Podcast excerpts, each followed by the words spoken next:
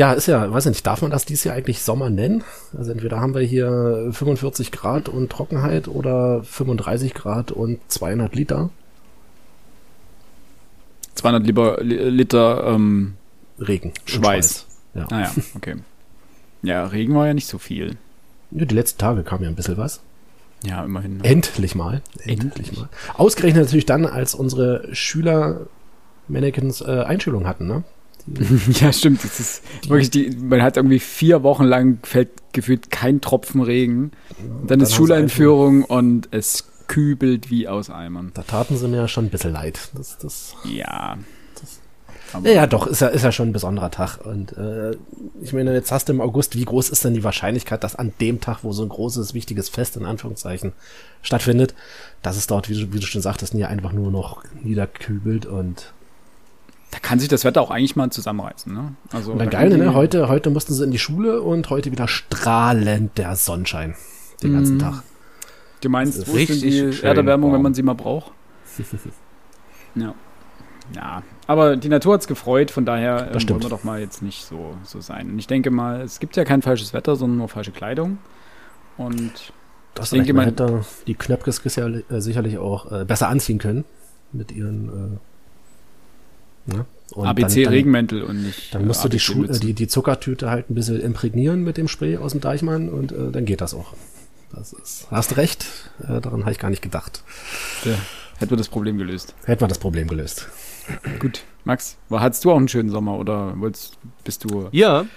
Gut, ich hatte äh, wunderschöne Sommertage, sowohl in Wien als auch auf Mallorca. Ich habe meine Zeit sehr sinnvoll mit Lesen verbracht und mir Dinge angucken. Ich habe festgestellt, dass ich Kunst interessant finde. Ähm, Am Ende kommt noch Kultur wir haben dazu. drei Kunstmuseen äh, besichtigt, also muss ich sagen. Und ich habe endlich die Kaiserkrone gesehen. Herr Jemine, war das schön. Das ist schön. Die, war die wahrscheinlich sogar Otto getragen hat.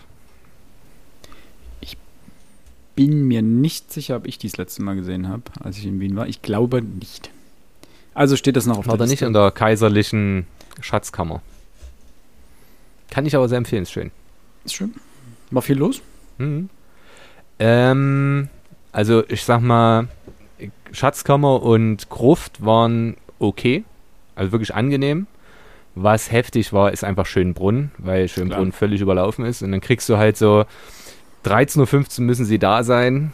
Und dann schiebst du dich mit einem Audioguide am Kopf äh, quasi durch diese Prunkseele. Es ist trotzdem toll, aber wenn dir permanent irgendjemand von hinten schiebt und du das Gefühl hast, du stehst im Weg, dann hörst du halt wirklich bloß die 1,30 äh, Audioguide-Text und gehst dann direkt in den nächsten Raum, einfach weil du niemanden nerven willst. Und das ist ein bisschen anstrengend. Aber meine Empfehlung auch vielleicht an alle Hörerinnen und Hörer, nehmt den Wien-Pass, wir hatten den großen für sechs Tage, dann kannst du quasi in jedes Museum kostenfrei rein und dadurch hinter wir sind alles gelaufen, ich kann es dir nicht sagen. Es kann aber sein, dass der okay. mit drin ist. Ich weiß es nicht genau. Es ist auch eine Donauschifffahrt drin, äh, die auf so einem Nebenarm der Donau abgeht und die war wirklich richtig scheiße. Mega langweilig. Ähm, aber die hat halt dafür gesorgt, dass wir am Ende Plus gemacht haben. Das war dann auch noch so ein. Ja, das ist halt nochmal 25 Euro pro Person, die du normal bezahlt hättest, die du aber so für lau mitgenommen hast und sagst, ja, steht mit einem Zettel. So, oder äh, ein Prater, Riesenrad, das war in das zu, ziemlich cool. Ja, aber wenn du die, ich weiß gar nicht, für sechs Tage war das schon, ich glaube 180 Euro oder so mhm. pro Person. Und dann musst du schon einiges mitnehmen, damit du das wieder reinkriegst. Ja. Also ich bin ja der Letzte, der da jetzt äh, ein Problem mit hat, aber wir Stimmt. haben wirklich ein, am letzten Tag so viel uns angeguckt. Also Belvedere, äh, 100 Wasserhaus, im 100 Wasserhaus noch eine andere Ausstellung, die Donauschifffahrt, Prater. Da war wirklich dann, wo du sagst, oh, ich bin fertig. Und alles gelaufen. Ja, also ich meine, Kilometer da, vier mhm. Kilometer da, drei Kilometer wieder zurück. Also das war schon nett. Achso, cool. Aber 180 Euro, ne? Ja, ich liebe ähm, das. Das sind fast 33 Döner. So. Ja, oder eine ganze NFL-Saison gucken. Also, das muss so Definitiv. Aber dafür habe ich gefühlt jedes Kunstwerk von Gustav Klimt gesehen. Äh, das ist doch mal was. Nee, also ich ja. muss sagen, die, die Wiener Expressionisten haben mir schon richtig Bock gemacht. Also das war schon ziemlich cool. Grundlegend äh, finde ich, das war jetzt natürlich äh, ein Spaß, ein etwas überzogener Spaß. Grundlegend mag ich solche Pässe. Ähm, wenn du dir damit sozusagen die Möglichkeit hast, so eine Stadt komplett zu erschließen in irgendeiner Form. Und im Zweifelsfall, ich weiß nicht, wie das ist mit Anstehen. Kommt, konntet ihr damit solche Fastlanes nutzen oder stehst du dann äh, trotzdem? ja, aber du stehst auch nirgendwo länger an. Ah, okay. Also außer beim in Schönbrunn, das war das Einzige, wo wir mal 20 ja. Minuten anstanden. Aber dann hast du halt den, das Ticket hingezeigt und dann auf einmal hast du fünf pro Person fünf Einzeltickets gekriegt, weil du dir dann hier Orangerie, Kronprinzengarten, äh, Irrgarten, ähm, Schönbrunn selber und, was war das letzte? Die Gloriette. Was, das hättest du ja niemals sonst dir angeguckt, wenn du nicht das Komplettpaket gehabt hättest. Also, weil das war wirklich bloß, die Gloriette kannst du dir von außen und von innen angucken, da ist ein Restaurant drin oder ein Café. Aber du hast halt noch so, theoretisch hätte das hier 5 Euro gekostet, dass du dort noch so eine Aussichtsplattform, so 10 Stockwerke hochgehen und das war's. Und dann kannst du halt von oben drauf mal runter gucken. Das hättest du ja sonst nie gemacht. Weil völlig, dafür gibst du ja kein extra Geld aus. Aber wenn du es mit drin hast, nimmst du es mit. Und für mich absolut hervorragend in Wien, ähm, wir hatten das Glück, Glück in Anführungszeichen, dass wir fast ständig so zwischen 35 und 38 Grad hatten. Und ähm, Du hast aber in der Stadt permanent solche aufgestellten Dinger, wo du wie Trinkwasserspender hast, also wo du einfach was zu trinken nehmen kannst. Und auf der anderen Seite hast du wie Zerstäuber dran, dass du so mal ein bisschen durch Wasserdampf laufen oder Wasser. Äh, Nebel. Sprüh ja, Wassernebel, so kann man es wahrscheinlich ausdrücken, mhm. ähm, laufen kannst. Cool. Und das erfrischt immer schön. Und kannst halt auch im Restaurant kriegst du immer einen Liter Wasser mit gratis dazu. Das ist wirklich cool. Es ist eine richtig schöne Stadt. Und angenehm zu laufen, einfach wirklich angenehm, muss ich sagen. Sehr schön, sehr schön. Kommen wir jetzt von Städten äh, zu Büchern. Ja, Überleitung des Todes, ne? Ähm, das, war, das war gut. Das war gut, ne? Da habe ich jetzt wirklich alles, alles zusammengenommen. Meine ganzen, meine jahrelange Erfahrung im Überleiten von Themen. Und das gipfelte genau in diesem Kunstwerk.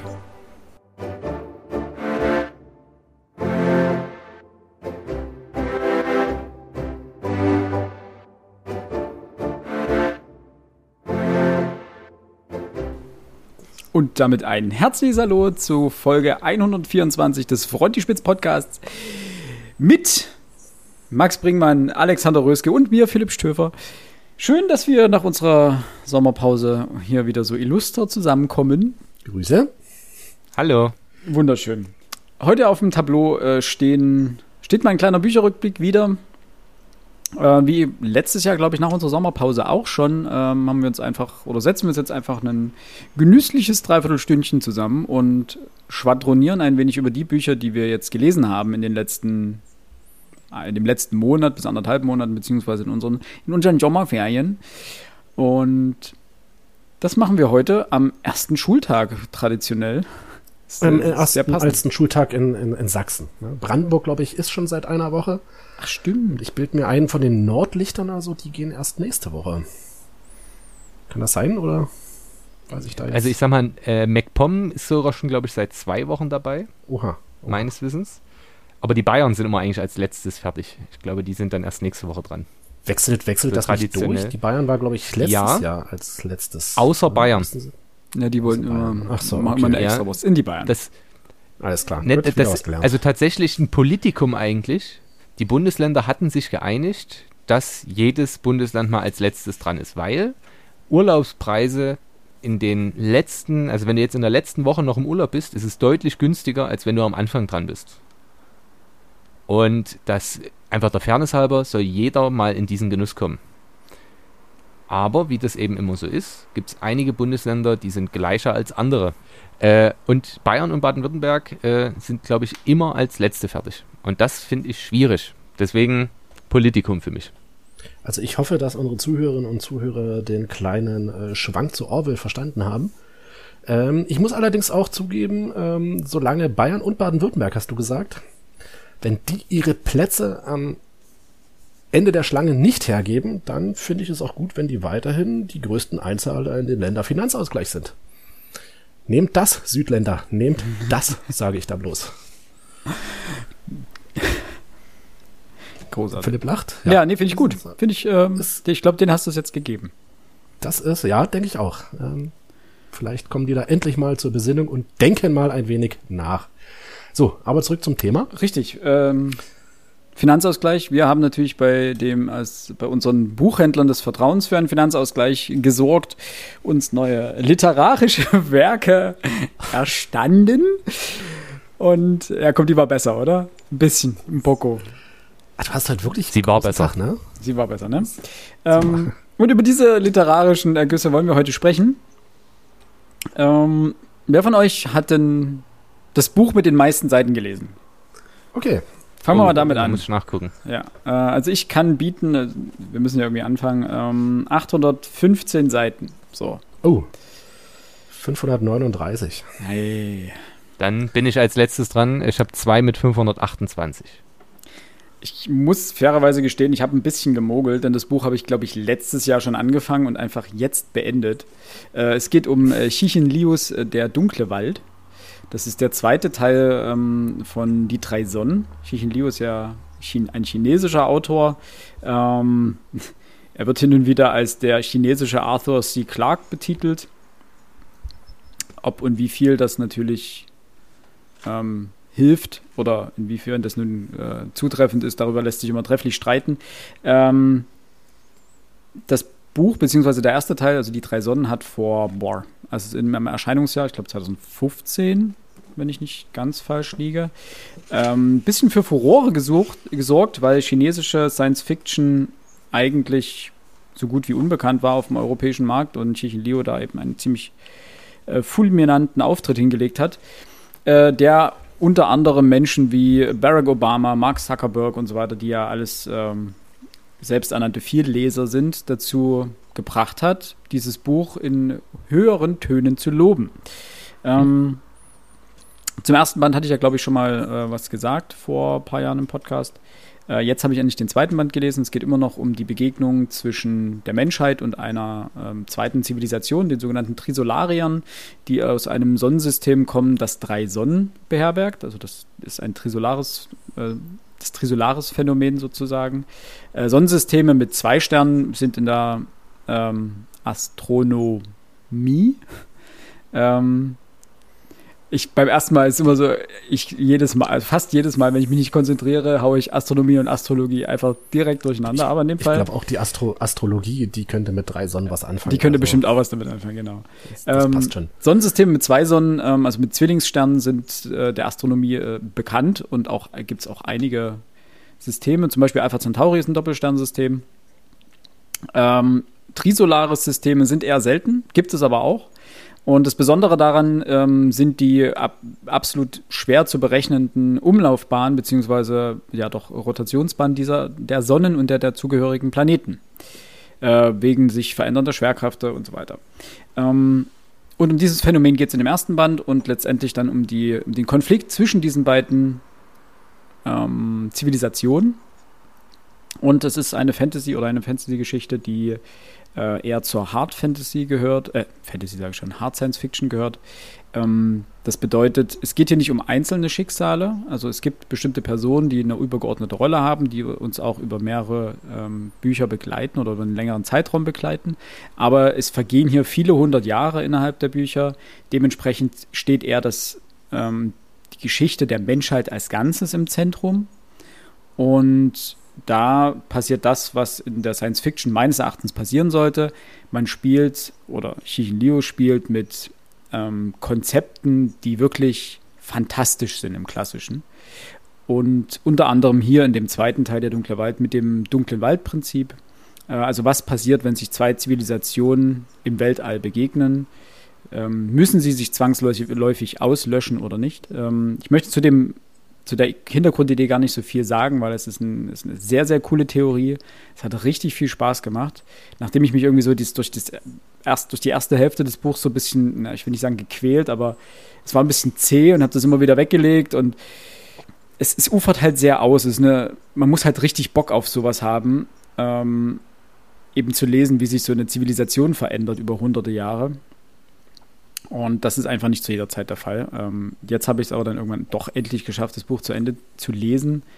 Und es hat richtig Spaß gemacht. Es ist unglaublich, welche Ideen und Konzepte Leo hier unterbringt. Und es ist im wahrsten Sinne des Wortes fantastisch. Es ist äh, Science Fiction. Es ist wirklich äh, wie bei American äh, Dad. Es ist, das ist keine, das ist keine Science Fiction, das ist echte Fiktion. Und äh, das ist großartig. Also das kann ich äh, jedem nur wärmstens ins Herz legen, der Spaß an solchen Panoramen, Zivilisationspanoramen in der Science Fiction hat. Ist der Autor wie physikalisch, astronomisch bewandert? Ähm, er ist Ingenieur in, oder war Ingenieur in einem Kraftwerk, bevor er sich sozusagen der Schriftstellerkarriere gewidmet hat. Ähm, mehr ist, mehr weiß ich nicht. Mehr steht auch hier in dem Klattentext nicht mit drin.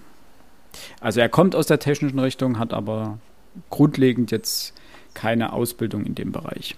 Ähm, mhm. Der Astronomie oder Physik oder ähnliches. Ähm, aber du würdest sagen, es ist sinnig, was er schreibt. Das auf jeden Fall, ja. Also es gibt natürlich Dinge, wie in jedem oder in vielen Zukunftsromanen, ähm, die wirklich Science Fiction sind, die irgendwie, sie haben eine wissenschaftliche Grundlage. Ob sie wirklich so durchführbar sind und realisierbar sind, sei aber dahingestellt. Also das ist schriftstellerische Freiheit, aber grundlegend befolgt er die gängigen Regeln der Physik und auch der Astrophysik. Und jetzt kommt die absolute Todesfrage. Wenn das Buch so gut ist, warum hast du ein Jahr dran gelesen? Wie gesagt, ähm, das Problem war, du musst halt Lust haben auf diese Art okay. Roman. Ja, das ist einfach, es liest sich zum Teil nicht einfach. Und wenn du gerade eher Lust auf eine, eine, sehr spannende, handlungsgetriebene Geschichte hast, also äh, in der Protagonisten im Zentrum stehen, um die sich eine Handlung spinnt, dann ist das einfach nicht immer das richtige Buch. Weil hier, es gibt, es gibt viele Protagonisten, aber es gibt auch viele Nebencharaktere. Ähm, die eine Rolle spielen und du liest dann im Zweifelsfall einfach mal fünf, sechs, sieben Seiten lang, wie sich die Menschheit innerhalb von zwei, drei, vierhundert Jahren verändert hat. Was es dann Neues gibt, äh, wie sich äh, die Wirtschaft entwickelt hat, wie, was, was alles passiert ist. Also ein geschichtlicher Abriss, was die Menschheit zwischen 2000 und 2200 ähm, alles durchgemacht hat. Es gibt sozusagen eine Kälteschlafphase dazwischen, wo, unsere, wo der Protagonist ähm, des zweiten Buches schläft. Ähm, und dann wird er auf den neuesten Stand gebracht und das kann anstrengend sein, das zu lesen. Und darauf muss man Bock haben. Also das ist, deswegen, es ist, war immer so ein Buch, wo ich sagte, wo es so Momente gab, wo ich sage, jetzt habe ich richtig Lust darauf. Und dann musst du eigentlich dranbleiben, weil so ein, sobald du es dann mhm, einmal weglegst, ja, dann denkst du immer wieder so, ah, habe ich jetzt darauf Lust, würde ich lieber irgendwas kurzes, knappes lesen. Du musst dich halt auch zum Teil konzentrieren und musst halt ein bisschen mit dranbleiben mit dem Kopf auch. Musst auch die nötige Flexibilität mitbringen, zu akzeptieren, was er dir an ähm, Konzepten dort entgegenwirft. Ähm, und das ist nicht immer und zu jeder Zeit gegeben.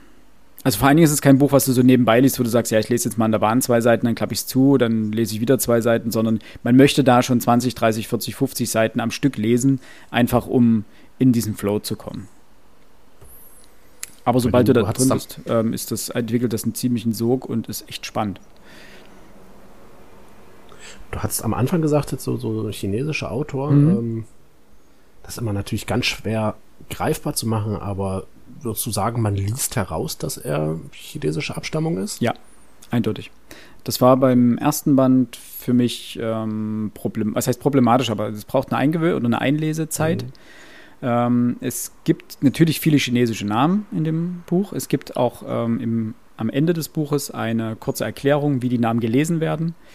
Ähm, Achso, nee, das war schon wirklich drauf bezogen auf den Schreibstil. Ja, auch, ähm, genau, das spielt ja, eine Rolle. Also der, der Stil ist allein deswegen, des, deswegen schon ähm, relevant, weil chinesische Namen ja andersrum geschrieben sind. Du hast ja Nachname, Vorname. Ähm, und dann werden Menschen häufig, also die Chinesen, um die es hier zum Teil geht, häufig angesprochen mit Herr und dann Vorname. Ähm, und das ist am Anfang komisch, weil wir das, bei uns läuft das, funktioniert das ja ganz anders. Und dementsprechend ist es, braucht man am Anfang so ein bisschen eine Einlesezeit, ehe man damit irgendwie zurechtkommt. Und er schreibt auch anders. Also der Duktus ist auch ein anderer. Ja, Max? Ich glaube, Alex meinte so interpretatorischer Natur, ob man chinesische Politik oder diese. Nee, nicht, nicht mal. Also, ähm, nicht, aber das wäre dann meine Frage. Hatten wir ja auch schon gehabt, wenn wir hier so mal so einen japanischen Autoren haben, der so, so rein von seinem äh, Schreibstil her so, so doch ein bisschen unterscheidet, so vom, ich sag mal, dem typischen, typisch deutschen Schreibstil oder hm. ich sag mal, man sagt ja nicht umsonst französische Literatur, amerikanische Literatur oder was, was, was Max halt so mag, diese, diese, ich nenne das mal südamerikanische äh, Literatur ähm, bezüglich des magischen Realismus, ne, was jetzt für mich überhaupt nichts ist. So immer so, weiß ich nicht. Ja. Das also zu beidem ja. Also es gibt, man merkt das wirklich rein vom Schreibstil, ähm, dass es sich anders liest. Du kannst es nicht wirklich festmachen. Genau, das ähm, meinte ich. Es ist schwer, schwer greifbar. Es ist unterschwellig, machen, genau. Ähm, Chichin Leo schreibt, das müsste ich nochmal nachschauen. Ich glaube, er hat das auf Englisch sogar selber verfasst. Ähm, bin ich mir aber gerade nicht sicher. Es kann sein, dass das mit Murakami verwechselt. Der hat das ja ähm, so gemacht. Ähm, also das liest man und man liest natürlich auch nicht chinesische Ideologie, aber Elemente des Chines chinesischen Staatsapparats. Es gibt Politkader, ähm, die sozusagen dafür da sind, ideologische Arbeit zu leisten in der chinesischen Armee, die hier auch eine Rolle spielt, auch in der Zukunft sozusagen. Äh, es spielt auch die Amerikaner, es spielen auch die Amerikaner eine, eine, Rolle, es spielen auch die Europäer eine Rolle und auch die ähm, Organisationen oder Staaten, die aus ihnen entstehen in der Zukunft. Ähm, aber sowas spielt eine Rolle. Also du liest Dinge, die du aus unserer Gesellschaft nicht kennst. Das fällt also deutlich auf. Und das ist am Anfang ein bisschen befremdlich, aber wenn man sich da einliest, ist das eigentlich ähm, kein Problem. Aber man muss halt offen und flexibel dafür sein, sonst hat man da wenig Spaß dran. Ja. Okay. Übrigens erschienen bei Heine. Und der dritte Teil heißt Jenseits der Zeit und hat nochmal, glaube ich, 400 Seiten mehr oder sowas. Krass. Also ich glaube, für mich wäre es nix, ähm, weil meine Überwindung für den ewigen Krieg ja schon relativ groß war, auch wenn mich das wahnsinnig überzeugt hat. Aber ich glaube nicht, dass ich mich da durchkämpfen wollen würde. Das ist. Glaube ich auch nicht, dass das was für dich wäre. Hm. Fairerweise. Also, thematisch, thematisch schon. Um, ähm, aber wenn du sagst, es ist relativ schwer zu lesen, mhm. dann hast du hier so, so, so einen 900 Seitenwälzer, also fast 900 Seitenwälzer vor dir liegen. Aber da muss man da wirklich dranbleiben, ne? Und ähm, der ewige Krieg, ist vollkommen recht, das, das liest sich ja weg. Ja, das ist ja. Ähm, das liest sich auch gut. So also ist jetzt nicht so, dass es. Ähm, gut, wir lesen gerade ja äh, noch was anderes ähm, für einen Podcast für die nächste ähm, Buchbesprechung.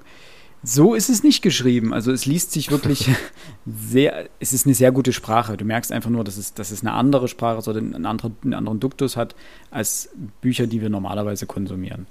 Ähm, aber es ist ein klassisches Buch für, du nimmst es in die Hand, liest die erste Seite oder liest die, das erste Kapitel vielleicht und sagst, ja, lese ich weiter, richtig cool oder never ever. Okay. Ja, also. Dann ist es zumindest ehrlich, das Buch. Ne? Ja, das kann man so sagen, auf jeden Fall. Max, willst du, soll ich? Ich bin letzter gewesen bei der Buchlänge, deswegen würde ich an dich übergeben. Okay. Ähm, ich muss dann nämlich leider gleich zwei Bücher mit einmal ähm, bearbeiten und äh, da haben wir noch Glück, weil es ist eigentlich eine Trilogie und ich warte seit 20 Jahren auf den dritten Teil. Aber Herr Mr. Dean Koons kommt einfach nicht dazu oder will es nicht oder ich bild mir ein, ich habe mir irgendwo gelesen, er hat das Manuskript schon längst fertig. Äh, Dean Koons ist mittlerweile weit über 80 Jahre alt. Vielleicht ist er irgendwann tot und dann wird es veröffentlicht. Ich habe keine Ahnung. Es geht um die Moonlight Bay Trilogie. Äh, das ist die erste 1998 in den USA erschienen und 99 in, Deutschland rausgekommen und der zweite Teil 99 in den USA erschienen und äh, 2000 bei uns erschienen. Und ähm, ich habe lange überlegt, wann ich das Buch gelesen habe. Ähm, ich bin 2003 bei meinen Eltern ausgezogen und ähm, da hatte ich die Bücher schon gelesen. Also kann ich, glaube ich, ganz gut behaupten, dass es jetzt 20 Jahre her sind, dass ich die Bücher als alle, äh, dass ich die Bücher mal gelesen hatte. Und die sind mir jetzt zufällig mehr oder weniger mal wieder in die Hände gefallen. Und dachte ich, gut, jetzt liest sie mal. Und ich glaube, einer der häufigsten Phrasen, die wir hier benutzen, ist äh, oder handelt von der Alterung eines Buches, von der guten Alterung eines Buches. Und meine Fresse, es hat genauso viel Bock gemacht wie vor 20 Jahren, den, das Zeug zu lesen, ähm, was schon mal richtig geil ist. Äh, was man aber auch gemerkt hat, ähm, ich bilde mir ein, ich habe damals die Bücher in umgekehrter Reihenfolge gelesen. Ich habe also damals den zweiten Teil zuerst gelesen und dann den ersten. Und 20 Jahre Gedächtnis leiden doch ganz massiv. Ähm, ich habe einige Storyteile aus dem einen Buch oder aus der einen Geschichte in die andere gepackt. War jetzt sehr erstaunlich, ähm, dass sowas passieren kann, aber wahrscheinlich ist das ganz normal und vielleicht ein Anreiz, da irgendwie noch andere Bücher, die man vor 20 Jahren gelesen hat, nochmal auszupacken. Ähm, zum Inhalt. Äh, es ist halt ein typischer Dean Koons. Ähm, also wer den heute, liest man den heute eigentlich noch? Ich war. Ich habe den Namen zumindest schon mal gehört, aber mehr kann haben, ich dir nicht sagen. Wir haben schon mal in einer der Folgen eventuell zu unseren Lieblingsbüchern oder ähnliches über Dean Koons gesprochen. Da hast du die nämlich schon mal angebracht. Ähm, genau. Ich glaube, da kam, da keimte der Gedanke auf, dass man sie sich mal wieder ähm, vornehmen könnte. Genau, weil du gesagt hattest, schon Und damals gesagt hast, oder in unseren Weihnachtsfolgen kann auch da gewesen sein, weil du nämlich schon damals gesagt hast, der dritte Teil fehlt noch und du bist dir nicht sicher, ob der jemals geschrieben wird oder ob das so ein zweiter George R. R. Martin ist. Wahrscheinlich. Also 20 Jahre, ne? Also da können die die ganzen äh, Martin-Fans einpacken. Ich warte schon viel länger hier auf meine, auf meine Droge. Ähm, nein, ich war wenn ich das nächste Mal in eine Buchhandlung gehe, werde ich mal darauf achten, ob Dean Koons noch in den Regalen steht. Er müsste ja irgendwo in der Nähe von Stephen King stehen und King gibt es definitiv.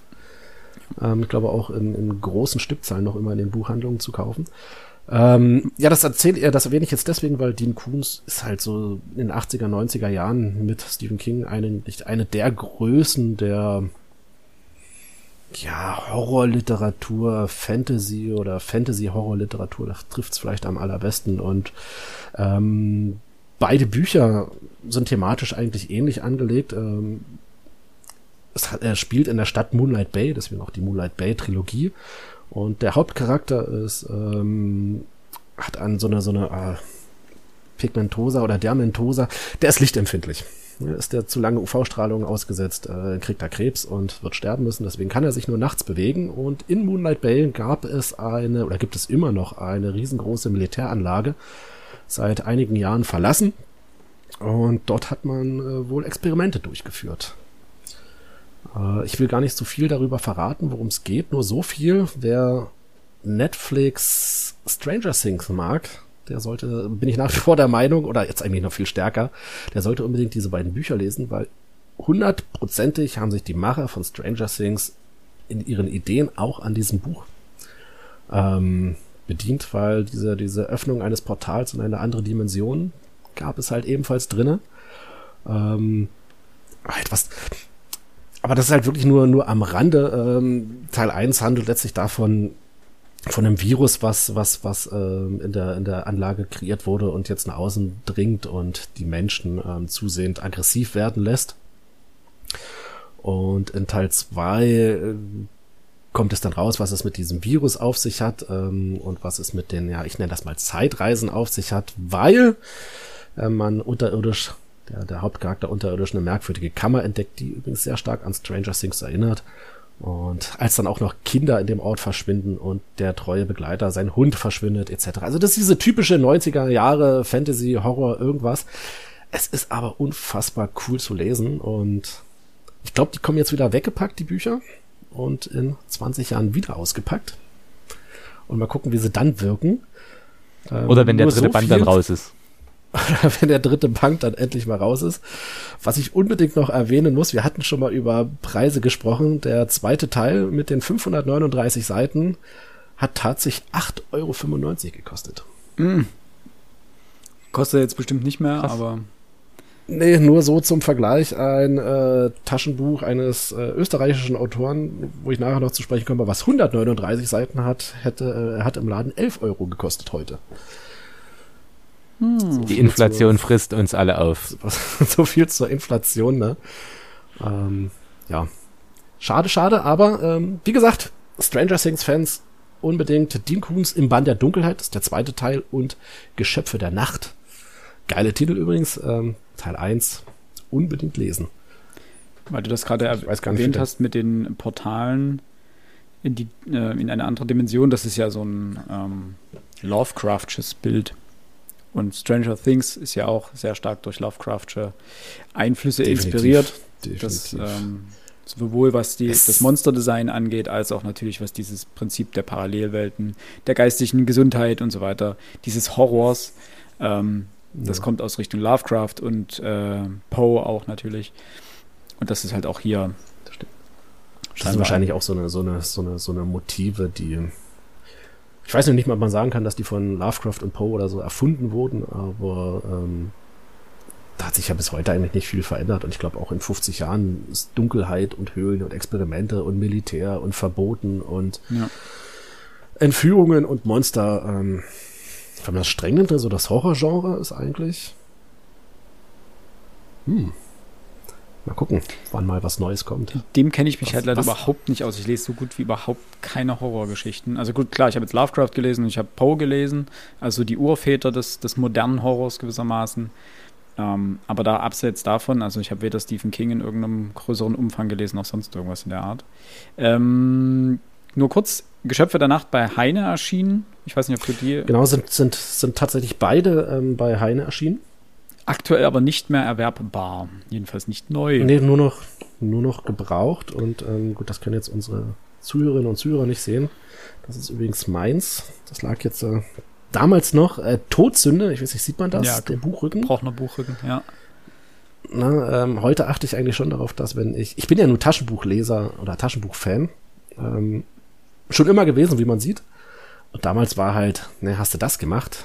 Also schön durchgeknickt, dass man dann, dass man dann im, im, im Regal auch wirklich gesehen hat, welches Buch du gelesen hast. Hatte ich ja schon mal, ja. Ich schon mal erwähnt. Ne? Ich, bin, ich bin total schizophren, was das angeht bei Taschenbüchern. Mache ich heute auch überhaupt nicht mehr. Das ist. Nee, ich finde es. Ich mag das eigentlich nicht, wenn die Buchrücken brechen. Mhm. Äh, oder wenn die dann so eine Falz haben. Aber wenn das Buch einmal gelesen aussieht, also wenn, wenn es dann passiert, so die Ecken so ein bisschen ange, angeranzt und die Buch, der, der Buchrücken so ein bisschen eben gelesen, dann ist es auch wieder geil. Dann ist es halt auch wieder so ein Buch, was lebt. Das meine mein ich damit. Das ist so ein bisschen schizophren. Ich mag es an sich nicht. Ich, ich passe da jetzt nicht aktiv drauf auf, aber wie gesagt, ich finde es nicht geil, wenn das passiert. Aber wenn es dann einmal passiert ist, finde ich es geil, dass es passiert ist. Deswegen. Äh, also das, das Coole an Taschenbüchern ist, wenn du sie liest, die, der Buchrücken muss ja nicht, wie hast du gesagt, brechen. Ja. Ähm, die, die Bücher kriegen dann immer diese Rundung. Ja, genau. Der Rücken kriegt dann immer diese Rundung, ne? Und das wiederum finde ich ziemlich cool. Wie, wie also, liebevoll du gerade mit deinem Zeigefinger durch diese Buchrundung gefahren bist. Ich, ich, bin auch, wenn ich, wenn ich irgendwo in, in fremden Wohnungen sind, bin und ich so Taschenbücher, da wird auch geguckt, ob da auch wirklich eine Rundung drin ist. Angefasst. Wollen wir nicht erzählen. ähm, ich finde das schön. Wenn das ich in ähm, fremden Wohnungen bin. Nachts über das, wenn ich einer Frau früh einen Kaffee ans Bett bringe, möchte ich ein Danke hören und nicht, wer sind Sie und was machen Sie in meiner Wohnung? Ja, die, die Welt müsste viel, viel freundlicher ja. sein. Das habe ich letztens gelesen. Wenn das nächste Mal jemand äh, vor dir am Geldautomaten steht, dann küsse ihn ganz sanft in den Nacken, dass er weiß, dass von dir keine Gefahr ausgeht. Ja. Das fand ich, ähm, ja. Apropos sanft in den Nacken küssen. Max, erfreue uns mit Max. deiner nächsten Buchvorstellung. Mit deiner Liebe. Äh, immer gern. Meine Liebe ist euch gewiss. Das Buch, mit dem ich anfangen möchte, ist äh, aus dem Jahre 1914 von Alexander Moritz Frei mit dem wundervoll glanzvollen Titel Solnemann der Unsichtbare. Ich habe relativ lange gebraucht, äh, das Buch zu bekommen. Ich hatte wahrscheinlich schon mal im Podcast darüber gesprochen.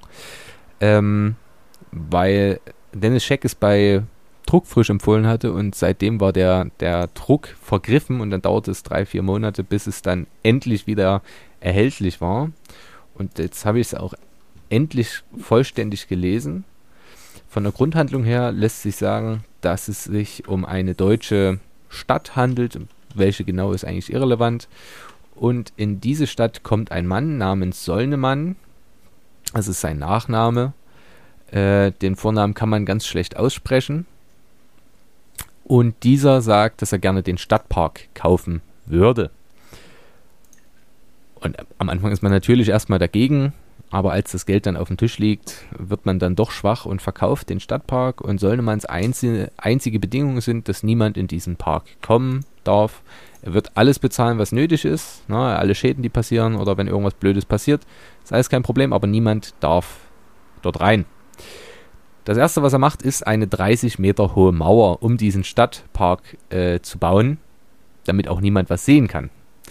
Und das ist am Anfang erstmal okay. Alle sind glücklich über das Geld, was da jetzt in die Kassen gekommen ist und man kann ganz viel investieren. Aber mit der Zeit werden die Bürger immer misstrauischer und neugieriger, was da jetzt abgeht. Spätestens als Solnemann dann äh, Autorennen auf dieser Mauer veranstaltet. Später werden daraus äh, Wasserrutschfahrten und allen möglichen Kram. Es kommen interessante Geräusche von dort. Das Problem ist, niemand weiß, wie er aussieht, weil er immer eine Maske auf hatte, wenn er in der Stadt war. Oder jemand anderen geschickt hat, aber so getan hat, als wäre er das. Niemand weiß es. Und dieses Unwissen macht die Menschen wahnsinnig. Denn immer mehr suchen Wege, um irgendwie in diesen Park reinzukommen. Einer fliegt mit dem Flugzeug drüber, schafft es auch, oder aber kommt dann eben nie wieder raus. Andere versuchen sich reinzubuddeln, mit einem Schiff reinzufahren. Allen möglichen Kram, die schaffen es nicht, weil sie an irgendeiner Stelle einen Fehler machen oder er ihnen immer einen Schritt voraus ist. Und das Interessante ist, egal welches Problem in der Stadt auftaucht, irgendwie kommt es immer dazu, dass man sagt, wahrscheinlich steckt dieser Sollnemann dahinter. Alles wird auf ihn projiziert, weil der nun mal sich nicht so verhält, wie er sich verhalten sollte. Jede kriminelle Tat wird immer auf ihn ausgerichtet. Und dieses Buch ist 108 Jahre nach seinem Erscheinen aktueller denn je.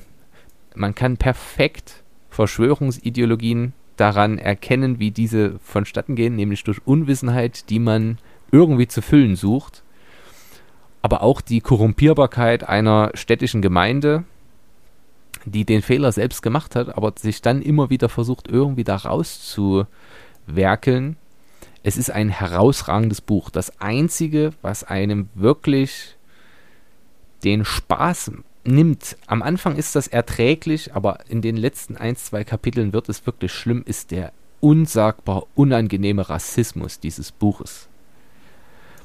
Und dann ist es eben wirklich nicht mehr nur, dass du sagen kannst, okay, es ist im Rahmen. Nein, das ist wirklich unangenehm, weil es nichts zur Handlung beiträgt. Aber Menschen mit dunkler Hautfarbe werden dort wirklich wie Tiere dargestellt und das ist völlig unpassend und überflüssig. Natürlich ist dieses Buch ein Kind seiner Zeit. Es ist eben im deutschen Imperialismus entstanden, über den sich natürlich der Autor lustig macht. Nichtsdestotrotz, das ist wirklich ein Problem. Interessant ist an Alexander Moritz Frei außerdem, dass er gemeinsam mit Adolf Hitler im Ersten Weltkrieg gekämpft hat und Hitler ihn dann aufgefordert hat, äh, dessen Memoiren zu schreiben, was Alexander Moritz Frei mehrfach ablehnte und sich über Hitler sehr, sehr negativ äußerte. Er die beiden kannten sich tatsächlich, was aber auch dazu führte, dass er als einer der ersten Deutschland verlassen musste, weil er Angst um Leib und Leben haben musste. Vor allem, weil er so bissige, anarchistische, das ist quasi ein anarchistischer Roman. Die, der Humor ist teilweise grandios, weil er so, so ins, eigentlich ins Nichts führt, aber unfassbar grotesk ist. Aber immer mit so einer bitteren Note, weil man sich eben doch über was lustig macht. Hm, ich kann das Buch sehr empfehlen, aber sprachlich ist das schon hart. Nicht nur, ob das Rassismus ist, den entweder man kann den aushalten oder man kann ihn nicht aushalten. Wer das nicht kann, dem kann ich es definitiv nicht ans Herz legen. Aber auch ähm, die Schreibweise, der Ausdruck, der Stil, das ist außer Zeit gefallen in irgendeiner Form und manchmal ein bisschen anstrengend. Aber inhaltlich ist es wirklich grandios. Also mit eins der, der kreativsten Bücher, die ich seit langem gelesen habe. Vor allem, erzähle ich das jetzt oder mache ich da irgendwann mal noch eine Doktorarbeit draus? Mich würde wahnsinnig interessieren, ob Dürrenmatt dieses Buch gelesen hat.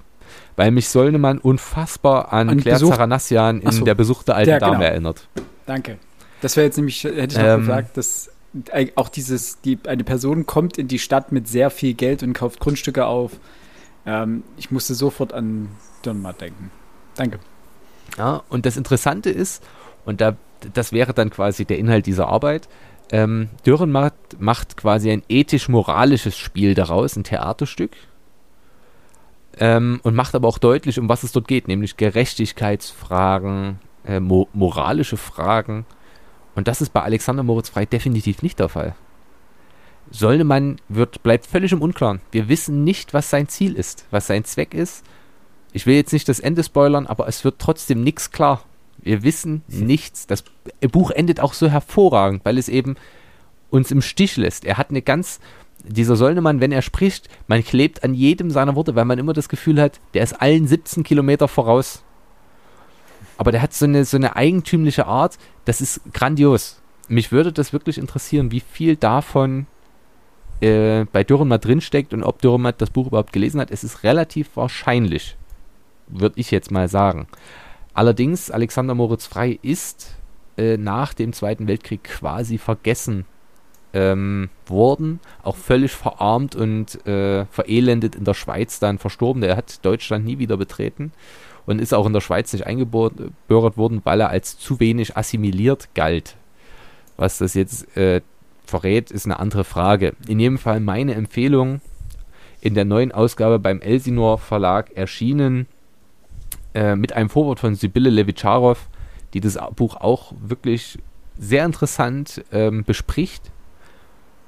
Ich kann es jedem nur ans Herz legen. Also das ist wirklich, wenn man nicht wüsste, dass, wenn der Stil nicht so wäre und es ein bisschen moderner geschrieben wäre, wäre das ein hervorragendes Buch der Neuzeit oder der Gegenwart. Ähm, Gut. Dem, demzufolge gibt es keine Neuauflage davon, also keine sprachlich aktualisierte Variante in der, irgendeiner Form alles beim Alten, beziehungsweise ähm, offensichtliche Rechtschreibfehler wie immer angepasst. Mhm. Also wo man sagt, aber ansonsten ist alles genauso geblieben, die Satzstellung, die Worte. Wie, also es ist wirklich teilweise sehr unangenehm. Also richtig, also, richtig unangenehm. Weil man sich immer die Frage stellt, Mensch, wer, selbst bei den Texten, bei denen man als Rassismus irgendwo und Fremdenfeindlichkeit attestieren kann, denkt man immer, naja, okay, hm, da kann man irgendwie drüber weggucken, aber hier, das geht nicht mehr. Also das ist wirklich eklig. Und das hat mir am Ende auch wirklich ein bisschen den Spaß am Buch genommen, weil es auch so überflüssig war. Es hatte mit der Handlung fast nichts zu tun. Ja. Also ich habe mir jetzt mal ein Lesezeichen bei mir gesetzt, weil das Buch reizt mich, also inhaltlich sowieso, ähm, das scheint mir doch eine ganz, ganz nette Idee zu sein. Aber wenn er einerseits, wie du sagtest, sich ja über den Imperialismus, den deutschen Imperialismus, also gewissermaßen über das politische System ähm, lustig macht und dennoch ähm, mit seiner Sprache ja zeigt, dass er ein Kind seiner Zeit ist, dann ist das eigentlich so ein schöner Widerspruch, den ich auch gerne mal selber lesen wollen würde. Das ist bestimmt, für mich wäre das jetzt ausgesprochen interessant. Also das, das Buch steht jetzt auf der Liste drauf und wird sicherlich irgendwann mal gelesen. Ich schreibe euch mal den Namen des, äh, des Hauptcharakters ins, äh, in den Chat. Wenn ihr es hinkriegt, das auszusprechen, viel Spaß, aber dann erkennt ihr auch schon den, wie ich hoffe. Äh, ah, okay. Genau. Mal gucken, ob euch irgendwas dabei auffällt. Aber ist das ein Anagramm? Rück, rückwärts Lehbeich. Hm. Ja, wenn du jetzt da zwei Worte draus machst. Lebe ich. Ja, und lebe was heißt ich. Solnemann andersrum? Namenlos lebe ich. Ja. Namenlos lebe ich. Okay. Und das ist, es fällt einem nicht auf. Wenn man es nicht weiß, fällt es einem nicht auf. Man denkt immer nur, hä, was soll denn das ja alles? Das ist total komisch alles. Mhm. Aber wenn man, irgendwann fällt es einem dann wirklich wie Schuppen von den Augen und das ist groß, es ist wirklich mhm. großartig. Nun denn, ich will uns nicht weiter aufhalten. Habt ihr noch Fragen? Ansonsten reiche ich den Stab des Redens an Philipp weiter. Nur eine noch. Du würdest es auf jeden Fall nur denjenigen empfehlen, die ähm, das reflektieren können, einordnen können und als Buch seiner Zeit akzeptieren in irgendeiner Form. Also die sagen, das ist problematisch dahingehend, ich kann das reflektieren, ich weiß warum, weshalb, wieso, dass es überflüssig ist, wie du jetzt auch gesagt hast, ähm, dass es auch eigentlich mit der Geschichte nichts zu tun hat. Ähm, ähm. Also das Buch bereichert abseits genau dieses rassistischen Problems. Also ich glaube, dass man schon ein geübter Leser sein muss, um auch die ganzen, die, ich sag mal, die Metaebenen alle so zumindest grob wahrnehmen und erkennen zu können. dass man sich durch den Stil durchfuchst, das ist nichts für flüssiges Lesen. Mhm. Es sind schön kleine Kapitel, das macht Spaß, das ist okay. Aber es ist jetzt nicht so ein, so ein Weglesebuch, wo man sagt, hey, jetzt gleich weiter. Nee, ihr, man bleibt so oft in der Sprache hängen. Man, was, was, ist das für eine komische Formulierung? Das klingt ungelenk. Mhm. Deswegen, und inhaltlich, ich glaube, wenn man den Inhalt so schätzen lernt wie ich, also wirklich, ich habe dieses Buch wirklich geliebt inhaltlich, dann kann man akzeptieren, dass das eben so ist. Auch wenn es unangenehm ist. Und es kommt der rassistische Begriff, der, das N-Wort, kommt häufig vor. Aber da kann man irgendwo sagen, okay, hm, dass es aber dann wirklich auch inhaltlich rassistisch wird. Das ist erst, ich sag mal, die letzten 30 Seiten der Fall, wo man sagt, das ist völlig unsinnig und äh, du das, das ist was, einfach was Quatsch. Du meinst, also man könnte theoretisch das Buch eigentlich sprachlich aktualisieren, ohne etwas vom Inhalt zu äh, kaputt zu machen oder irgendwelche Referenzen rauszunehmen. Also es ist einfach, die, der rassistische Part hat nichts mit der Geschichte verloren äh, zu suchen in der Geschichte. Es ist halt eine Episode in der Geschichte. Okay. Die dann so aus Ich mag das nicht, genau, ich mag ja. das nicht, da jetzt drin rumzustochern. Ja. Die Begrifflichkeiten könnte man ändern, aber inhaltlich bleibt das in der einen Episode. Mhm. Koste es, was es wolle, da müsste man die ganze Episode rausschmeißen und das sollte man niemals tun. Das gehört okay. zum Buch dazu. Äh, Sibylle Le Levicharov adressiert es auch in ihrem Vorwort. Ja. Aber es ist schlicht gemein, ähm, und ich sage bewusst gemein bei aller Kritik, die ich jetzt geäußert habe, aber er ist ein Kind seiner Zeit. Hm, ja, klar. Und das, was er dort schreibt, ist Common Sense. Und wahrscheinlich ist er da schon absolut äh, gemäßigt unterwegs. Vorreiter, fortschrittlich unterwegs in bestimmten Beziehungen. Und in dieser Beziehung ist er eben einfach Kind seiner Zeit. So beschissen ich das finde, und ich sage das auch ganz offen, aber Zeitzeugnisse sind Zeitzeugnisse und es ist jetzt kein Kinderbuch, wo ich sagen würde, hier, hier verdirbt man jemanden, wenn man es liest. Es ist ein Erwachsenenbuch für geübte Leser und Leserinnen, bei denen ich mir aber sicher bin, dass sie das einordnen können. Deswegen würde ich dann keine Triggerwarnung, nichts dran setzen. Ja. Wer sich da dran traut und das Buch, es ist 1914 erschienen, kurz bevor Beginn des Ersten Weltkriegs wenn man das macht und das weiß, dann weiß man es auch einzuordnen. Ja. Okay. Alex, du wolltest noch was fragen. Ähm, du hast es vielleicht, meine Frage ist fast schon beantwortet, als du da ähm, von dem, ähm, wie hast du es, Zeitzeugnis, glaube ich, was, was du da gesagt hattest, ähm, steht in dem Vorwort drinne, wenn das Buch sprachlich so, ich sag mal jetzt wirklich schlecht ist, äh, ja, nicht schlecht. schlecht nein, rassistisch. Also das war jetzt auf den Rassismus bezogen. Was war denn die Intention, dieses Buch ausgerechnet jetzt nochmal herauszubringen? Äh, zu bringen? Ähm, 100 Thomas, Jahre später, über 100. Ja, also das Buch war in seiner Zeit durchaus geschätzt. Also Thomas Mann und andere große Autoren waren durchaus Fan von Alexander Moritz Frey. Der hat auch zahlreiche Bücher geschrieben, wirklich auch erfolgreich, mhm. relativ erfolgreiche Bücher, aber zumindest in literarischen Kreisen war er wirklich erfolgreich. Ähm, aber ich glaube, diese Art des Humors hat in der Nachkriegszeit dann nicht mehr hierher gepasst, äh, zumindest im Westen. Im Osten natürlich noch weniger. Vielleicht maximal zum drüber lustig machen, aber äh, dass jemand eine Mauer im Stadtpark baut und als Alleiniger quasi, ja. das funktioniert auch in sozialistischen Ländern ganz schlecht. Das heißt, das Interesse ist irgendwo gesunken. Aber die Geschichte als solche ist aus meiner Sicht wirklich gegenwartsorientiert.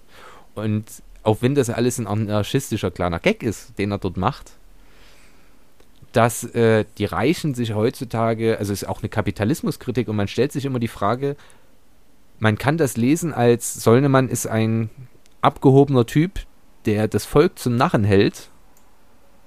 Das soll heute auch noch vorkommen, dass äh, Leute mit so viel Geld leben, dass sie eigentlich quasi völlig, völlig abgehoben von der, von der normalen Erdenbevölkerung leben können. Ja. Aber man kann sich auch andersrum die Frage stellen, warum können die Leute, A, warum verkaufen sie überhaupt ihren Stadtpark? Ist Common, also ähm, Gemeingut nicht eigentlich eine Sache, die man nicht, äh, die man grundsätzlich nicht verkauft, egal für welchen Preis? was ist alles käuflich und warum machen sie ihm zum Vorwurf, dass er sich vollständig an den Vertrag hält. Im Vertrag steht drin, es darf niemand in meinen Park kommen. Und wenn er eine Mauer ringsherum baut, dann ist das eben so.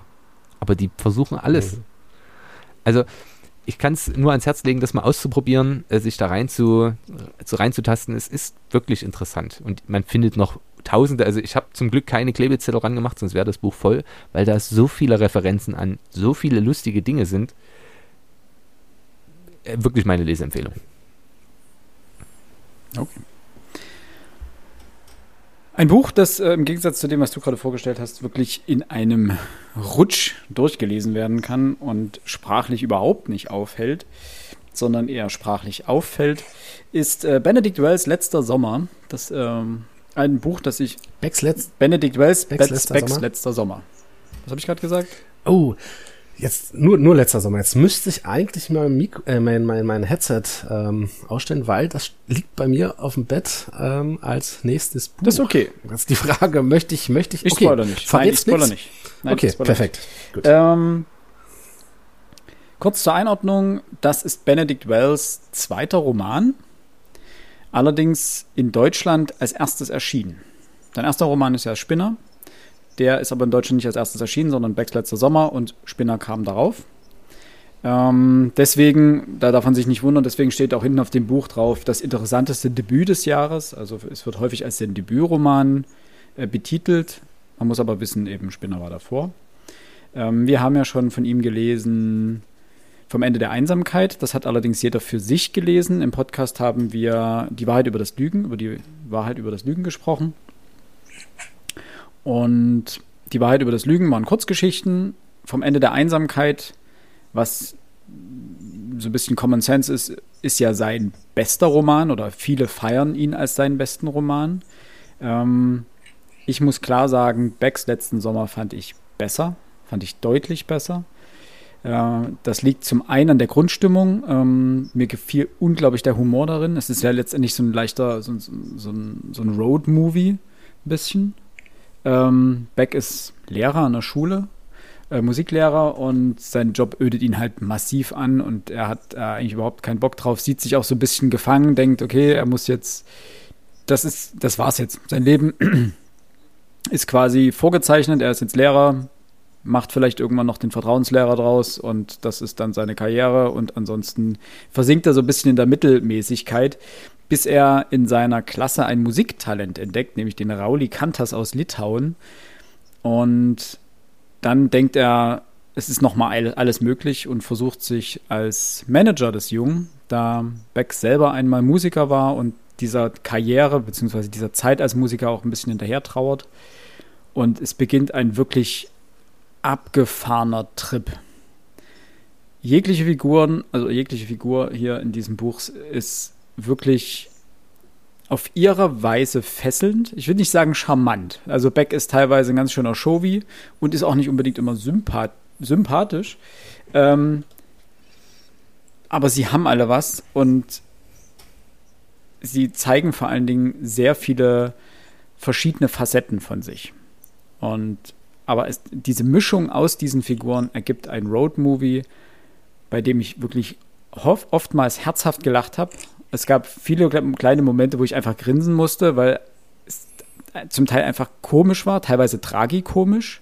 Ähm, es ist philosophisch, es ist poetisch, ähm, es ist grandios, wie er gerade zu Beginn, am Ende dann leider nicht mehr, aber wie er die Musik beschreibt, also wie er es schafft, Töne in Wörter zu fassen, in Worte zu fassen, ähm, ist faszinierend. Und es ist wie, wie so ein Sog, das Buch. Also du treibst da richtig durch. Und du hast das ist ein Buch, wo ich immer gedacht habe, wenn ich es weggelegt habe, boah, ich habe Bock, morgen weiterzulesen. Ist jetzt spät, ich muss jetzt Licht ausmachen, aber morgen lese ich unbedingt weiter. Ähm, dementsprechend, ich möchte jetzt eben nicht zu viel verraten, weil äh, bei Alex liegt es auf dem Tisch und ähm, ja.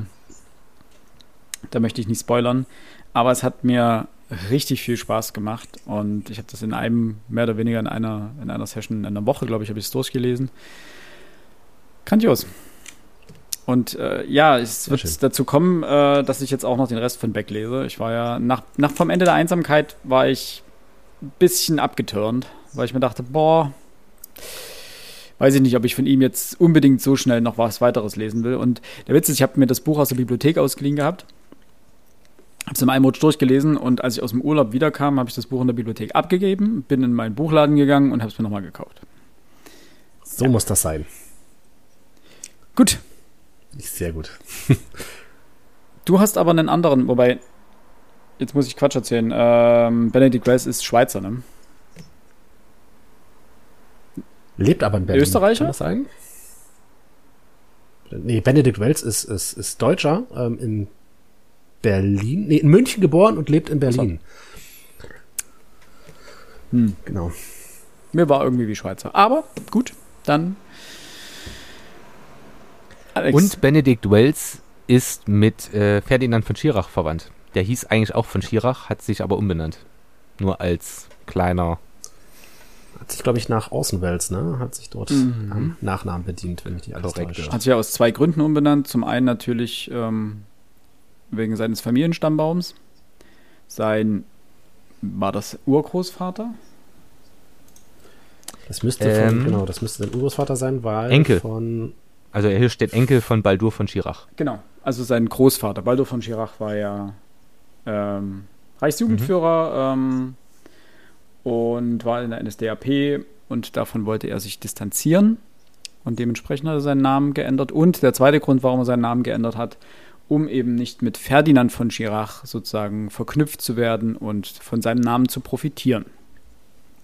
Das waren so angeblich die zwei Hauptgründe für diese Namensänderung und ähm, diese Namensänderung war wohl geheim. Also mal abgesehen von seiner Familie wusste das nach außen hin niemand, ist erst nach einer ganzen Weile irgendwie bekannt geworden. Äh, also er hat das auch nicht so aus Attitüde gemacht, um damit irgendwie ein bisschen Publicity zu ziehen, sondern das ist erst viele Jahre später sozusagen bekannt geworden. Alex. Genau, nachdem du jetzt den äh, Benedikt Wells in Deutschland und in der Schweiz verortet hast, kommst du zu dem Österreicher. ähm, mache ich jetzt das genau, äh, bediene ich jetzt das dritte deutschsprachige Land im Herzen Europas. Ähm, ebenfalls ein Autor, den ich hier über euch erst kennengelernt habe, Robert Seethaler. Und genauso wie Benedikt Wells habe ich auch Robert Seethaler sehr zu schätzen gelernt vielleicht sogar fast schon sowas wie ein kleiner Fanboy und dementsprechend auch etwas ähm, enttäuscht von dem Roman Der letzte Satz. Welches ich jetzt äh, zugegeben, glaube auch in, in ein paar Tagen gelesen habe, ist ja bloß mit knapp 139 Seiten relativ kurz. Ähm, was mich an Seetaler wahnsinnig fasziniert und das war jetzt, äh, äh was hatten wir gelesen? Ein ganzes Leben. Mhm. Mhm. Und dann hatte ich ja noch das Feld gelesen und in beiden ah, diese, dieses, dieses Melancholische, was immer mitschwingt. Ne? Und ich liebe solche Geschichten. Und das kam mir jetzt in der letzte Satz doch etwas zu kurz. Das ist wieder so eins von diesen Büchern, bei denen ich fast behaupten möchte, ähm, man hat Seetaler gesagt, hier, egal was, schreib jetzt mal was, wir wollen was veröffentlichen. Weil das ist so, ich weiß nicht, ähm, Max, du hast es ja auch gelesen, du fandst das jetzt auch nicht ganz so pralle, wenn ich das richtig. Ähm, ja, also es ist auf jeden habe. Fall eins der Schwächeren von ihm, also im Vergleich zu den anderen, die ich auch gelesen habe äh, leider das, eine Enttäuschung. Das, das, das wirkt so ein bisschen unfertig, das wirkt so ein bisschen. Er hätte viel mehr aus der Geschichte machen können. Also es handelt letzten Endes von ähm, Gustav Mahler, ein Operndirigent, ähm, zuerst in, in Wien, später dann in New York, ähm, der auf der letzten Überfahrt von New York nach Europa zurück, wenn ich das richtig verstanden habe, war oder ist. Mhm. Ähm, der Mann liegt eigentlich schon im Sterben ähm, und verbringt die letzte Zeit auf Deck ähm, des Schiffes und wird von einem Schiffsjungen ähm, ja umsorgt. Und während der Überfahrt denkt er halt an die letzten Jahre seines Lebens zurück, an den Tod seiner Tochter, ähm, an die Ehe mit seiner Frau, an seine zweite Tochter. Und das sind alles so, so Momente. Das Buch wirkt in der Summe so ein bisschen unfertig. Also dieses, dieses Melancholische kam jetzt für mich in diesem Buch überhaupt nicht raus und andere gute Ansätze, also gerade wenn jetzt zwischen den Figuren, vielleicht zwischen dem Gustav Mahler und dem Schiffsjung, das waren noch die spannenderen, ähm, spannenderen Passagen in diesem Buch und die sind in meinen Augen auch viel zu kurz gehalten. Also das ist vieles von dem, was in der, in, in Rückblicken über das Leben von Mahler erzählt wird, das hätte er sich auch schenken können. Also das Ganze gipfelt letzten Endes in einem riesengroßen Streit zwischen ihm und seiner Frau, weil sie sich von ihm einfach nicht mehr verstanden fühlt und nicht beachtet fühlt und aber das, das ist so unglaublich schlecht herausgearbeitet. Also eigentlich, dass es am Ende zu diesem großen Knall kommt, das, das weiß man nur, weil es geschrieben steht, aber man kann diese Entwicklung dorthin ähm, einfach in meinen Augen überhaupt nicht folgen. Das ist so, weiß ich nicht, was sich Seetaler dabei gedacht hat. Das, das ist bei mir, also in meinen Augen wirklich überhaupt nicht gut herausgearbeitet. Schade, weil die Ansätze wären da gewesen. Aber, äh, wie gesagt, als kleiner Fanboy konnte ich das jetzt nicht einfach so äh, stehen lassen und habe mir natürlich von Robert Seethaler gleich das nächste Buch besorgt. Und lese jetzt aktuell Der Trafikant. Äh, ebenfalls vor ein paar Tagen erst begonnen und bisher kann ich sagen, jo, das ist der Seethaler, wie ich ihn lieben und schätzen mhm. gelernt habe. Und deswegen, ähm, der letzte Satz, das, das, das verbuchen wir jetzt einfach mal unter Ups, kann mal passieren. Und wer es lesen möchte, gerne, gehört zum, kommt zum, sagt man, zum Kövre des Autoren dazu. Aber wie Max schon sagte, ist jetzt nicht unbedingt der, der große Ausreißer nach oben. Max? Das, was mich gestört hat am Buch ist, Gustav Mahler ist ein Genie gewesen. Ne? Hat unfassbar mhm. viele, unfassbar starke äh, Symphonien komponiert. Aber das Buch, oder wo, was heißt, wo ich mich geärgert habe, ein Buch über seine Frau, Alma, wäre hundertmal interessanter gewesen. Denn Alma Mahler-Werfel galt als eine der schönsten Frauen ihrer Zeit, eine unfassbar talentierte Komponistin, fast wahrscheinlich genauso talentiert wie ihr Mann und hat alles für ihn aufgegeben, um für ihn Ehefrau zu spielen, sich nur um ihn und seine Bedürfnisse zu kümmern, hat sie das alles hinten angestellt. Nachdem Gustav Mahler gestorben ist, kommt, also hat sie so eine Beziehung mit äh, Oskar Kokoschka, was auch ein Wiener Expressionist ist, habe ich jetzt, weil ich ja in Wien war, äh, mich weitläufig darüber informiert. Und die hatte so ein spannendes Leben. Und Gustav Mahler ist halt, ach, na, es ist auch ein grandioser Komponist, wirklich. Ähm, aber das ist so, das, da, fehlte mir einfach in der Geschichte so dieses i-Tüpfelchen, wie man so schön sagt. Der Stil, wie es also grundsätzlich, wie es geschrieben ist, der ist schon klasse. Das kann man, also es ist immer noch ein Seetaler. Wirklich hm, im Verhältnis zum normalen Buchmarkt ist das ein okayes, gutes Buch. Aber wenn man die Referenzpunkte bei Seetalers Werk selber sieht, dann ist es ein schwaches Buch. Das ist das Gemeine bei der Einschätzung dieses Werkes, finde ich zumindest. Das war nur noch meine kleine Ergänzung. Ich hoffe, du genießt den das Trafikanten genauso. Der ist nämlich wirklich super. Äh, ich würde mal ganz kurz daran anschließen. Ähm, du hast recht, genau. Maler ist halt ein, ein Genie. Und eine seiner großen Leistungen ist ja, als er in Wien die dortige Oper übernommen hat, dass er aus, wie er selber sagte, letztlich mittelmäßigen Musikern ein, ähm, eine Truppe geformt hat, äh, die Weltruhm genießt. Und das Ganze wurde, wurde auf, ich glaube, anderthalb Seiten abgehandelt. Also eigentlich wurde es eher erwähnt, dass er das gemacht hat. Das wäre auch so ein schöner Anknüpfungspunkt gewesen, dass er mal ein großes Stil zeigt, wie er damals da aufgebaut hat. Er hat sich ja auch keine Freunde gemacht. Weder an der Oper noch in der Wiener Schickeria, wenn ich das mal so ganz abwertend sagen darf. Ähm, aber warum? Das ist, also das wird allenfalls mal am Nebensatz erwähnt, aber es gibt keine Story, die das Ganze jetzt irgendwo mal näher beleuchtet. Das finde ich ein bisschen schade. Na, ich glaube, das, das Hauptproblem so. ist, man muss halt schon so viel über Gustav Mahler wissen und was da alles noch war. Oder so, ja. Um da, sein. als Österreicher ist das ähm, Robert Seethaler wahrscheinlich viel, viel, also das wird wahrscheinlich dort viel mehr Common Knowledge sein, also der Allgemeinwissen, ja. dass man weiß, was in dessen das, das Leben möglich, passiert ja, ist. Ja, ja. Das ist, ich bin jetzt auch in der, also Musik, äh, Symphonien und Komponisten, Dirigenten, da bin ich auch nicht so firm, dass ich sowas aus dem FF wüsste. Das ist das Problem. Und ähm, alle anderen Bücher hatten aus meiner Sicht den durchaus Identifikationsfigur, würde ich nicht sagen, aber zumindest eine sympathische Figur. Mhm. Ähm, sei es unser, äh, der, der Lehrling beim Trafikanten, sei es der Mann aus äh, Ein ganzes Leben, dessen Namen ich Andreas vergessen habe. Egger. Andreas Egger, Andreas sehr gut. Egger. Ähm, das sind interessante Figuren, mit denen man mitfühlen möchte und kann. Mhm. Bei Maler fiel mir das sehr, sehr schwer. Weil eine berühmte Persönlichkeit im Zentrum ist schwieriger als eine berühmte Persönlichkeit in der Peripherie. Ich weiß nicht, wie weit du schon beim Trafikanten bist, deswegen kann ich jetzt nicht sagen, wer die berühmte Persönlichkeit beim Trafikanten sein wird. Ähm, also gut, es steht hinten drauf, die, die, die berühmte Persönlichkeit kenne ich. Aber ähm, beim Trafikanten, es, es, spielt ja sicherlich nicht nur in einem Jahr, sondern es wird ja über viele Jahre oder vielleicht sogar Jahrzehnte gehen. Und das war ja so ein Aspekt, der jetzt ähm, ein ganzes Leben ja ebenfalls war. Also wir haben ja den Andreas von, von Kindesbeinen an begleitet, wenn man so möchte, in diesem Tal in Österreich. Und äh, der letzte Satz, es sind halt der Rückblicke eines Sterben liegenden Mannes und der erinnert sich natürlich nicht an sein ganzes Leben. Und auf 130 Seiten kannst du da sicherlich auch nicht ein ganzes Leben ausbreiten. Ähm, vielleicht fehlt auch so ein bisschen dieser, wie du schon sagtest, dass das sich eindenken in diese Person und vielleicht schafft sie es damit dadurch auch. Zumindest bei uns, die nicht wissend sind, was die Wiener Kunst- und Musikgeschichte angeht, schafft es eben nicht, bleibenden Eindruck zu hinterlassen.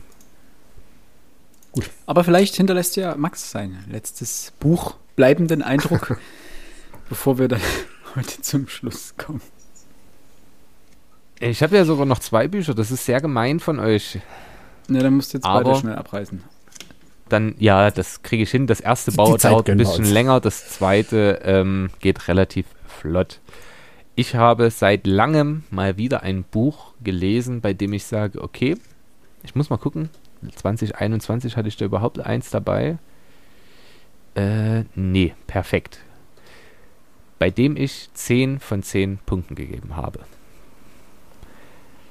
Weil ich sagen muss, ähm, ich hatte es ja immer gesagt, ein Buch für die einsame Insel muss ein Buch sein, bei dem man irgendwo völlig gefangen ist, bei dem man aber auch feststellt, ich habe zwar das Buch gelesen, aber wahrscheinlich erst 30% verstanden.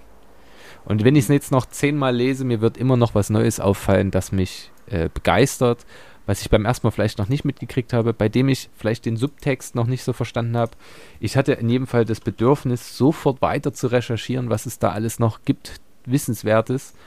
Ähm, die Rede ist vom lateinamerikanischen Jahrhundertroman äh, 100 Jahre Einsamkeit von Gabriel García Márquez, für welchen er auch äh, den Literaturnobelpreis bekommen hat ich habe die neue Übersetzung gelesen von Dagmar Plötz, die auch einen super Kommentar am Ende geschrieben hat, wie sie das Buch übersetzt hat, was sie geändert hat, was sie gegebenenfalls gleich gelassen hat ähm, und zur Handlung.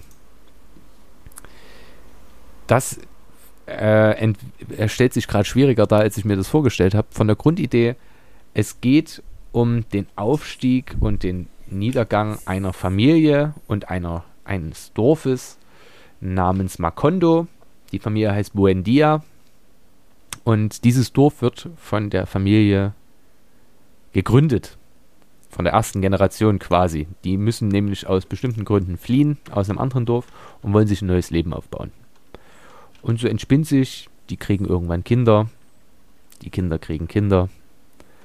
Hier zieht einer einen Krieg, dort hat einer irgendwas es ist ein so riesengroßes Familienporträt, das hier entsteht, dass man A gefangen ist, aber auch B sich so unbeschreiblich sehr konzentrieren muss, denn fast alle Figuren haben einen ähnlich klingenden oder fast ganz gleich klingenden Namen. Dieses Buch erstreckt sich über sechs bzw. sieben Generationen und wir bleiben bei allen dran. Das Interessante ist, in der Metaebene kann man quasi dieses Buch auch als die Geschichte Lateinamerikas sehen, vom Beginn der Kolonis Kolonisierung bis zum 20. Jahrhundert. Und wenn man das einmal so sich angeeignet hat und das Buch wieder unter diesem Gesichtspunkt sich anguckt, denkt man, krass, das wäre mir, also ja, ich habe das irgendwo gespürt, aber irgendwie diese Interpretationsmöglichkeiten sind so grandios. Und, und das ist es, was es für mich wirklich so einzigartig macht. Alex hat ja davor gesagt, er könne mit magischem Realismus nichts anfangen. ja. Äh, ja. Und das hier ist, glaube ich, das am besten gemachte in dieser Hinsicht. Weil es einem nicht ins Gesicht gedrückt wird, sondern so subtil eingearbeitet ist, dass man, dass man das einfach akzeptieren kann. Dass man das als Quellenbericht oder als, als Zeitzeugenbericht lesen kann dass man das als, als eine Art, Gef das ist einfach eine Sage, die dort mit eingeflochten ist. Und das, das hat mich nicht mehr losgelassen, weil ich das so gut fand. Weil es, da wird gar kein großes Bohai drum gemacht, sondern man nimmt das einfach hin. Ich gebe euch zwei Beispiele. Ähm, es kommt eine Gruppe ins Dorf im Buch.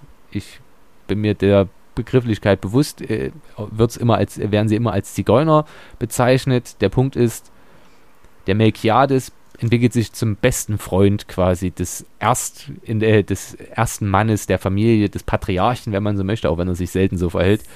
Ähm, und bringt immer wieder neue Erfindungen ins Dorf, die für den, hier, den Patriarchen quasi, boah, das muss ich haben. Und der gibt unfassbar viel Geld dafür aus, dass er diese Erfindung kriegen kann, die sich aber immer als Quatsch entpuppen eigentlich. Nicht mal aus Böswilligkeit, die funktionieren schon am Anfang, aber er ist einfach nicht clever genug, das irgendwie selber wieder hinzukriegen. Und irgendwann bringt er Eis mit in den Dschungel. Und dieses Eis schmilzt offensichtlich nicht, aber man akzeptiert das, dass da irgendwo Eis ist, mitten im Dschungel. Oder ganz simpel, die Frau der ersten Generation lebt bis zur sechsten Generation und wird 130, 125 Jahre alt. Und man akzeptiert das. Die ist dann halt uralt, fast blind, fast taub, aber die weiß halt, wo alles liegt. Und sie findet auch immer Dinge, die andere verlegt haben, schlicht und ergreifend, weil sie sich gemerkt hat, wo die zuletzt waren. Und dann tastet sie und ach, hier ist es ja. Äh, und mein absoluter Favorit als letztes Beispiel dafür, es gibt in eine Episode, in der ähm, wohl, wir wissen es nicht, wir hören bloß das Geräusch, äh, ein Mann erschossen wird und seine Frau ist mit im Zimmer. Und das Blut rinnt aus dem Zimmer auf die Straße um vier, fünf, sechs, sieben Ecken, den Berg hinauf, bis ins Haus der Großmutter der ersten Generation.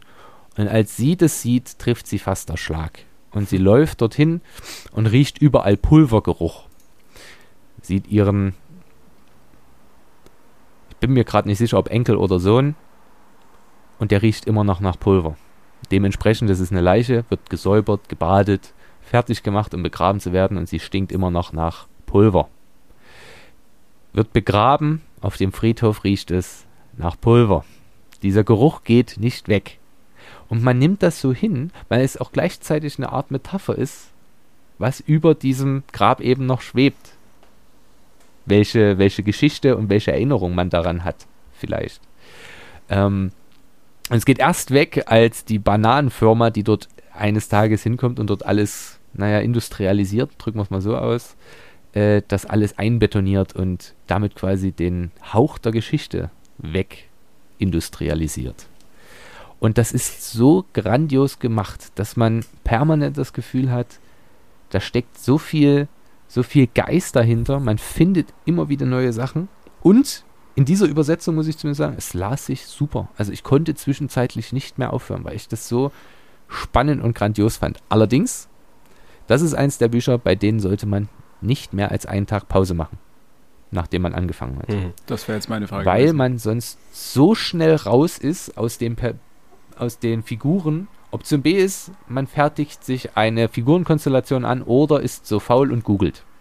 Da gibt es zahlreiche Konstellationen, bei denen man nachlesen kann, wer hängt mit wem zusammen. Manchmal wird man dadurch aber gespoilert. Das kann ich grundsätzlich nicht empfehlen. Also wenn, sollte man das schon selber machen. Aber dort hat auch wirklich jeder, da hängt jeder mit jedem zusammen. Dort hat X mit Y ein Kind, aber auch mit Z. Aber das ist unehelich und großartig. Es ist wirklich ein so fantastisch großartiges Buch. Ich, Herr Jemine, aber es ist leider auch eins der Bücher, bei denen ich sage, wenn ihr nicht gerne lest oder zumindest euch nicht gerne intensiv in ein Buch hineindenkt, und das soll nicht despektierlich klingen, also wenn, wenn Dan Brown das höchste der Gefühle ist, was nicht schlimm ist, ich liebe diese, das ist mein Guilty Pleasure, ich liebe das total, mhm. ähm, dann ist das definitiv das falsche Buch.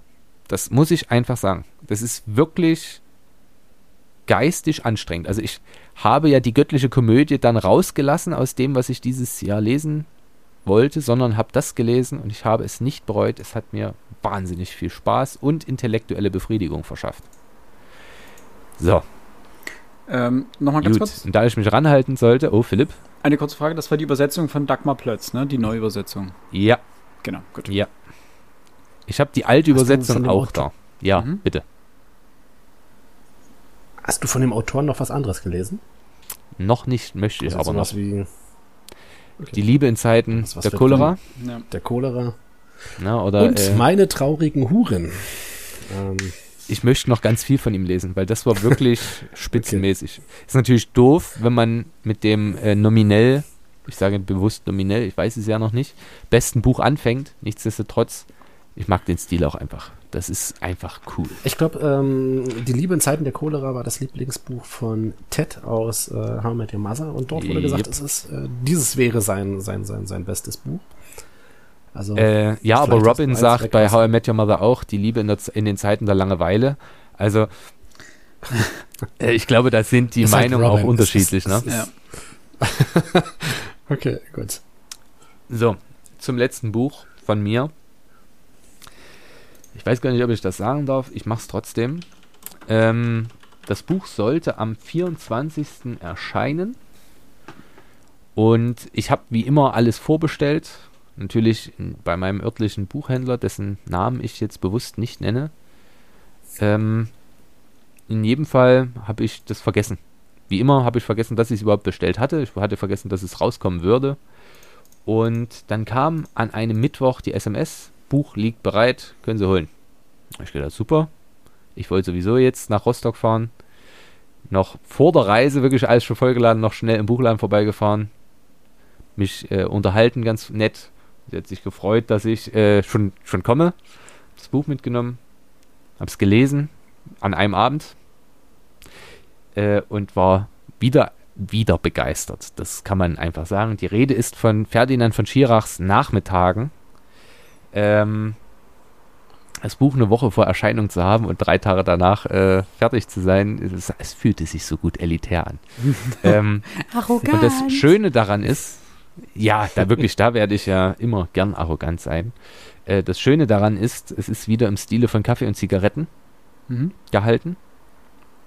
Mhm. Deswegen macht es sich schwierig, jetzt einen Überblick über das Buch zu geben. Deswegen meinte ich, ich werde es kurz halten. Was ich sagen kann ist, Ferdinand von Girards Stil ist immer noch gut. Es sind wieder wunderbare Geschichten. Dieses Mal kann man sagen, es besteht eine große Überschneidung zwischen Ich-Erzähler und Autor. ähm, und ganz oft sind es Geschichten, die er ganz zufällig hört durch Leute, die er in irgendeinem Café trifft, an einer Bar oder in einer Hotelbar, und das ist tatsächlich das Interessante, weil es da einen Auszug gibt, wo es dann heißt, äh, es gibt Gespräche, die kann man nur mit völlig Fremden in einer Hotelbar für, führen. Und da, ich mach's kurz. Man macht wieder nichts falsch, wenn man dieses Buch liest. Wirklich, es sind zwar bloß, Alex äh, hat es ja schon mal angemerkt, äh, es sind 176 Seiten, das hat man bei Kaffee und Zigaretten schon festgestellt. 176 Seiten, 22 Euro, das ist natürlich wieder mal happig, klar. Es, es ist Hardcover, ne? Ja, Hardcover. Das ist als Taschenbuch, glaube ich, gibt es das noch gar nicht. Es ist vor fünf Tagen nominell erschienen. Ich glaube, das dauert noch ein ja. Jährchen, bis das. Ähm, ist ein bisschen 22 knapp, Euro, ne? Glaube ich. 22, ja. Mhm. Ist ein bisschen ähm, heftig. Luchterhand immer in dieser Preiskategorie. Ja. War auch schon das letzte. Das muss man sagen. Es ist seit zwei Jahren nicht teurer geworden. Äh, ich glaube, ich will die sofort lesen. Da bleibe ich auch bei, ich möchte nicht das Taschenbuch, ich will das Ding gebunden, sofort, so schnell wie möglich. Das ist keine Und Kritik das gewesen. hat mir sehr viel Spaß also. gemacht. Und das Beste ist, ich freue mich, dass ich es bald gleich nochmal lesen kann, weil das wirklich Spaß gemacht hat. Also es gibt wirklich viele Geschichten, wenn ich sage, oh, die will ich unbedingt jetzt nochmal lesen. Äh, weil die Geschichten einfach großartig sind. Das ist einfach toll. Und wie immer, Einblicke in menschliche Seelenzustände, drücke ich es mal aus. Und dieses Anwalt, dieser Anwaltsstil, der ist natürlich immer noch da. Und das ist wirklich klasse. Also ich muss sagen, ich hatte jetzt von den sechs Büchern, die ich im Urlaub gelesen habe, habe ich euch die äh, ja, nee, ein Highlight habe ich weggelassen, das erzähle ich ein andermal. Aber ich hatte auch zwei weniger starke Bücher dabei, aber ich habe euch natürlich nur die die tollen äh, vorgetragen. Weil ich finde, dass man auch über schlechte Bücher muss man nicht unbedingt lesen, äh, reden. Ich bin nicht im literarischen Quartett, wo es das Sinn ergibt und ich Geld dafür bekomme. Äh, deswegen rede ich doch lieber über die Highlights. Und alle anderen bringen wir so mal unter. Wunderschön. Vielen lieben Dank auch an euch da draußen, viele, liebe Hörerinnen und Hörer, fürs äh, Dranbleiben bis hierhin.